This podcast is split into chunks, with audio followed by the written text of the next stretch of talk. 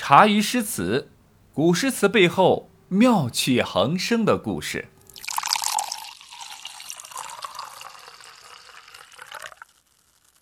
公元六百五十年，唐高宗李治统治的时期，这一年，在山西绛州龙门的一个名门望族家里面，隋末大儒王通的儿子太常博士王福持家迎来了一个七斤半的大胖小子。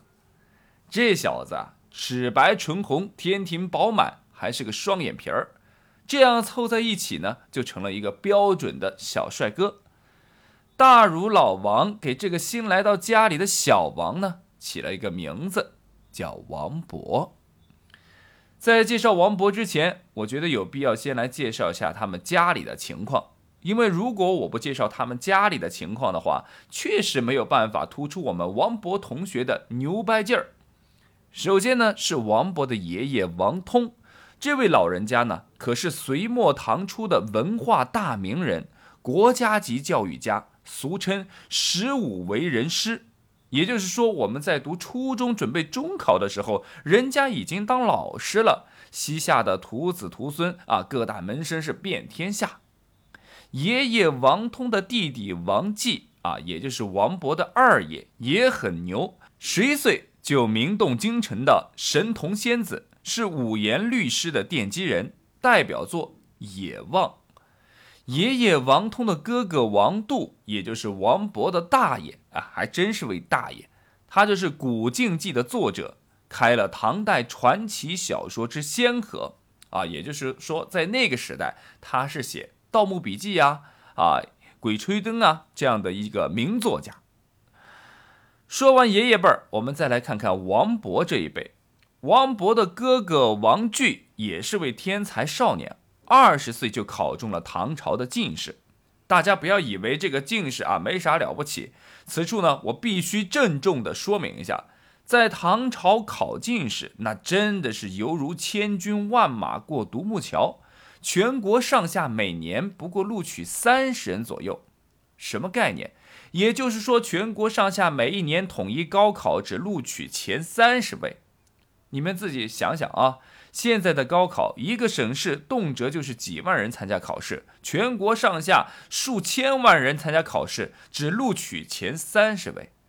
这意味着，如果你不是各省的状元和榜眼儿，那探花几乎都没戏。所以在唐朝，五十岁中了进士都是非常值得骄傲的事情。当然，要是你现在五十岁参加高考能考上北大清华，那当然也很牛了。怎么样？王勃的爷爷哥哥们是不是都已经很牛了，对不对？那我们现在就来看看王勃同学的履历。王勃同学在上幼儿园的时候啊，幼儿园大班的时候就能够写文章了，并且是下笔如神，轻轻松松就达到了重点本科中文系的一个标准。小学二年级就能够通读并且详解颜氏汉书，小学三年级就读透了六经。《诗经》《尚书》《仪礼》《乐经》《周易》《春秋》，不到十岁的年纪，王勃此时应该可以干掉一大群大学中文系的老教授们。咱们继续啊，王勃小学四年级，由于学习上的事情呢太轻松了，精力呢实在是旺盛，于是呢就去兼职学中医。郊游的时候呢，就学着神医华佗的模样呢，尝尝百草。到了十四岁。王博同学这时候刚上初二，听说太常伯刘祥道奉旨到家乡这边来巡行风俗，这个巡行呢，也就是吃吃喝喝啊，那个各地的当地的土特产闲逛闲逛啊，顺道看看能不能发现个人才给拎回去。于是呢，王勃就赶紧写了一篇满分的作文《上流右相书》。来表达自己的少年心性和迫切想要加入唐朝公务员队伍的心情。什么盖闻圣人以四海为家，心载与千灵和气啊，用能步行而至，春庭仗天地之威，以西向吹，时与玉山川之照啊，等等等等。这篇作文呢，内容我并未念全啊，大家可以当做是课外读物下来呢，自行去看看。这篇作文大致就是说治国天下的大政方针啊，还有不要欺负什么朝鲜啊、周边小国家什么的，以彰显我大唐王朝以德治国、宽厚大治。刘钦差一看啊，直呼此乃神童也。这表情就相当于当年骆宾王家里的客人看到了七岁的小骆宾王写了《咏鹅》之后的神情。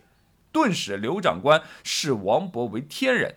于是乎，迅速就写了一封信，快马加鞭的递交给了领导李治，说发现了一匹难得的千里马，推荐王勃同学不用继续读初中、高中和大学了，直接参加研究生考试。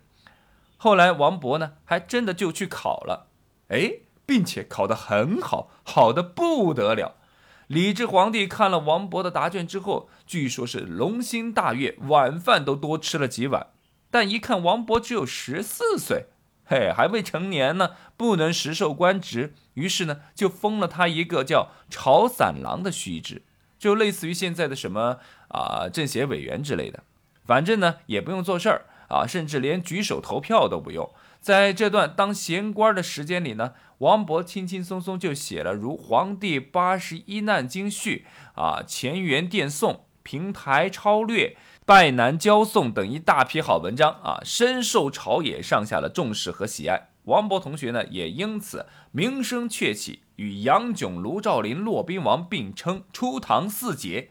这年，王勃十六岁，杨炯十六岁，卢照邻三十岁，骆宾王二十八岁。